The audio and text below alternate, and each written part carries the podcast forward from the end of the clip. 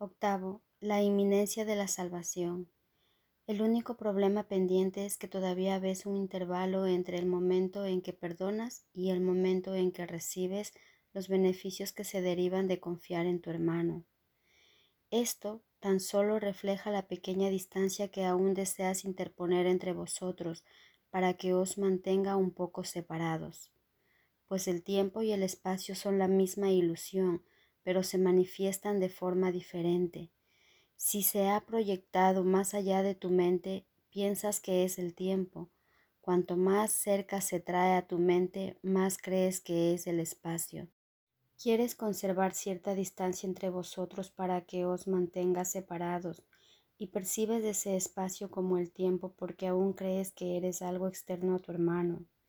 Eso hace que la confianza sea imposible y no puedes creer que la confianza podría resolver cualquier problema ahora mismo.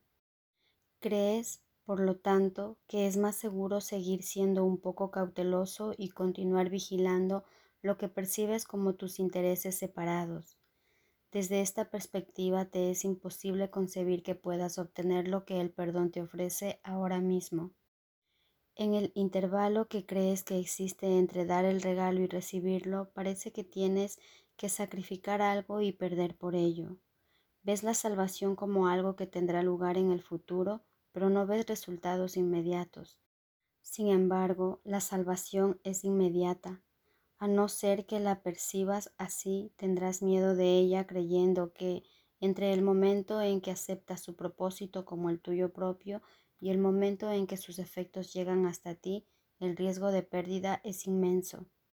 De esta manera el error que da lugar al miedo sigue oculto. La salvación eliminaría la brecha que todavía percibes entre vosotros y permitiría que os convirtieseis en uno instantáneamente. Y es esto lo que crees que supondría una pérdida. No proyectes este temor en el tiempo, pues el tiempo no es el enemigo que tú percibes. El tiempo es tan neutral como el cuerpo, salvo en lo que respecta al propósito que le asignas. Mientras todavía quieras conservar un pequeño espacio entre vosotros, querrás tener un poco más de tiempo en el que aún puedas negar el perdón. Y esto no podrá sino hacer que el intervalo que transcurre entre el momento en que niegas el perdón y el momento en que lo otorgas parezca peligroso y el terror justificado. Mas el espacio que hay entre vosotros es evidente solo en el presente, ahora mismo, y no se puede percibir en el futuro. Tampoco es posible pasarlo por alto excepto en el presente. No es lo que puedas perder en el futuro lo que temes. Lo que te aterroriza es unirte en el presente. ¿Quién puede sentir desolación excepto en el momento presente? Una causa futura aún no tiene efectos. Por lo tanto, eso quiere decir que si sientes temor, su causa se encuentra en el presente. Y es esa causa la que necesita corrección, no un estado futuro. Todos los planes que haces para tu seguridad están centrados en el futuro, donde no puedes planear. Todavía no se le ha asignado ningún propósito al futuro, y lo que va a ocurrir aún no tiene causa. ¿Quién puede predecir efectos que no tienen causa?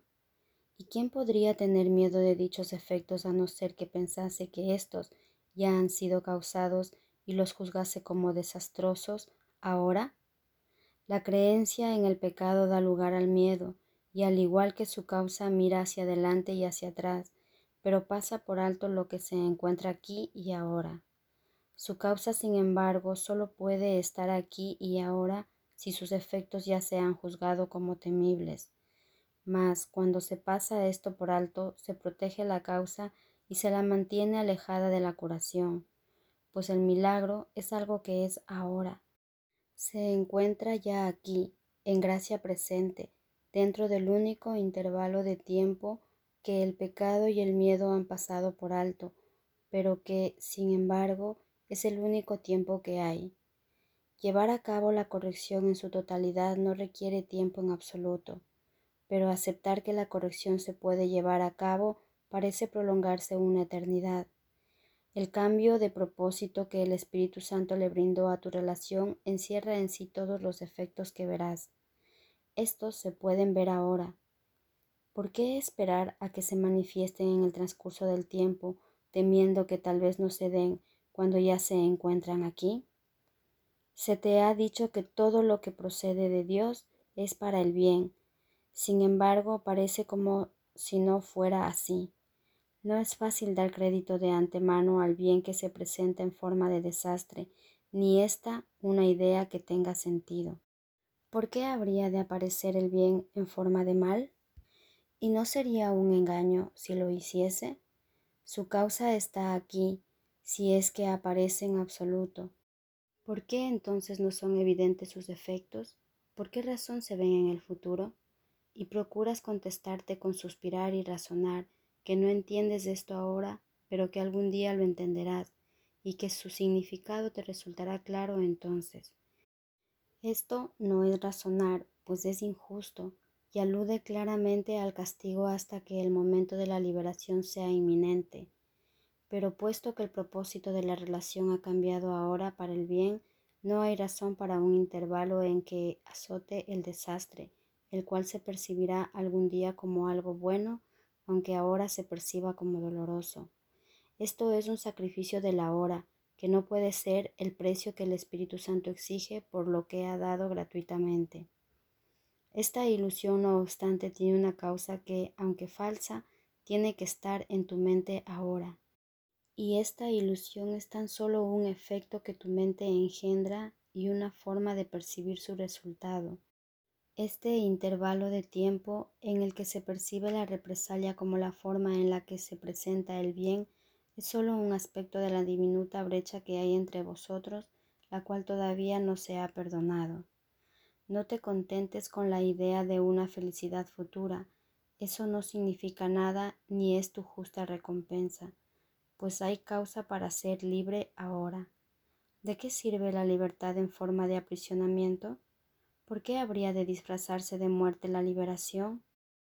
La demora no tiene sentido, y el razonamiento que mantiene que los efectos de una causa presente se tienen que posponer hasta un momento futuro es simplemente una negación del hecho de que causa y consecuencia tienen que darse simultáneamente.